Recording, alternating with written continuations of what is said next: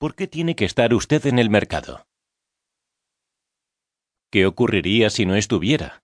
¿Le echarían de menos? ¿Podría organizar una exposición o editar un libro con su obra? El caso práctico.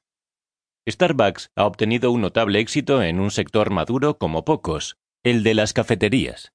Los directivos de Starbucks matizan, no obstante, que ellos no están en el negocio del café, sino en el negocio de las personas sirviéndoles café.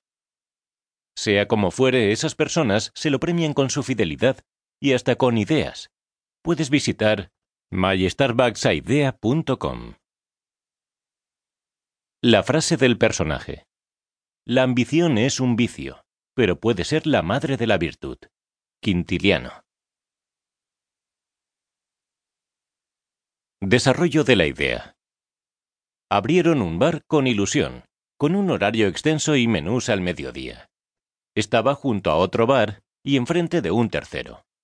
Ofrecía también tapas y bocadillos, como el bar de al lado, como el de enfrente. Por un precio más que razonable podías tomarte un café, como en el bar de al lado o en el de enfrente. Lo anunciaban en una pizarra amablemente donada por el proveedor de cerveza, similar a la que el proveedor de vinos y licores le había donado al bar de al lado. Algunos clientes escogieron ocasionalmente este nuevo bar para almorzar o comer. No muchos. Cerró al cabo de unos meses, lo que duró el dinero y la ilusión. Nadie lo echó de menos. Hubo hasta quien se alegró. Los del bar de enfrente y los del bar de al lado.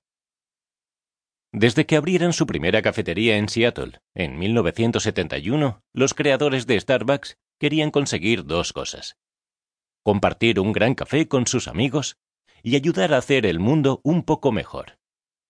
Sus amigos premian esta intención, o acaso el resultado, acudiendo con frecuencia a sus decenas de miles de establecimientos, pagando un precio sorprendente por una taza de ese gran café, y de otras maneras también sorprendentes. Una de esas formas en que los clientes premian a Starbucks es a través de la web mystarbucksidea.com. En esta página web, los clientes de esta cadena de cafeterías aportan literalmente miles de ideas sobre cómo mejorar el café, sobre qué otros productos ofrecer o cómo mejorar la experiencia de tomar un café. Ideas que otras decenas de miles de clientes votan, apoyan o critican. En el caso de Starbucks, son los clientes los que más ilusión ponen, y hasta parte del esfuerzo, como en el caso de IKEA o de Apple, Google, estas empresas no son escogidas por sus clientes, son amadas por estos. Consulta www.lovemarks.com.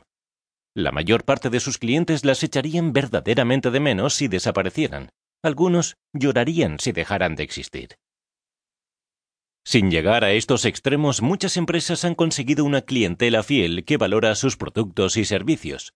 ¿Cómo lo han conseguido? Diferenciándose del resto, ofreciendo algo que el mercado, que son personas, valora y desea. Sin este requisito, está usted condenado a una existencia efímera o difícil, o a ambas cosas.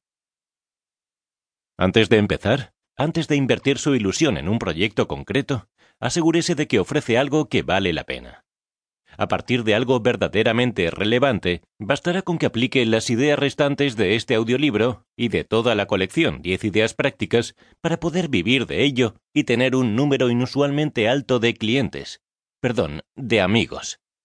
Copiar lo que hacen otros no es una buena idea, porque con esta estrategia siempre irá por detrás de ellos en la competición. El primer paso en el camino hacia el éxito es ofrecer algo verdaderamente relevante, algo por lo que un número suficiente de clientes estén dispuestos a pagar mucho más de lo que cuesta ofrecerlo. Es cierto, no obstante, que identificar y ser capaz de ofrecer algo verdaderamente relevante podría llevarle más tiempo de lo que usted a priori imagina. Pero dedicar tiempo a encontrarlo le producirá los beneficios que anda buscando, y otros que ni imagina. Idea 2. Cultive la inteligencia de clientes. Palabras clave, valor, cliente, conocimiento, mercado. Cuestiones previas. ¿Es realmente posible satisfacer a su cliente sin conocerlo a fondo?